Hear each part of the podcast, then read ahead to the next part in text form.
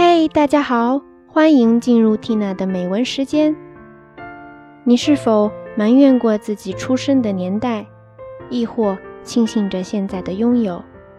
也许只有珍惜当下，今天才能在明天被镌刻成永恒。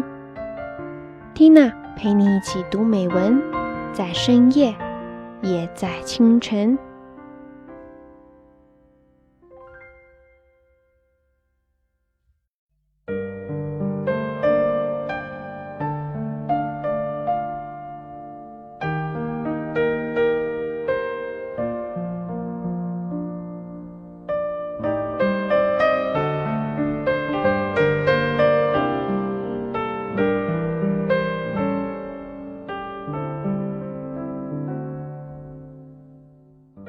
らゆる世代はそれぞれの時代を愛すべきです。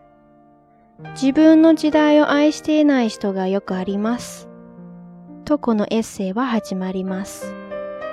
昔は良かった。と自分が生きている今の時代を非難ばかりしている人のことを言っているのです。確かに私たちは過ぎ去った時代を美化しがちです。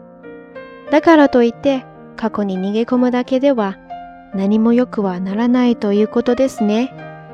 愛するあまり時代を憂えるということはあるでしょう。それが講じると、ことあるごとに時代のせいにしてしまう風潮になるのだと思います。どうも、こんな時代だからという一言で片付けられてしまうことが多いような気がするのです。菅敦子はイタリアの古典やキリスト教文献に大変造形の深い人です。でも、古い時代に浸るだけではなく、今を冷静に前向きに見つめていたところが彼女の素晴らしさだと思います。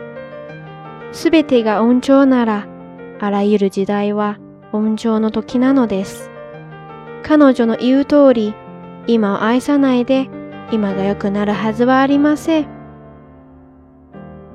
どの世代の人も今に生きる人間、今という時代を作っている人です。昔の良さを伝えるのは今を良くするため、たとえ欠点が目立つ時代だとしても、みんなで愛していきたいですね。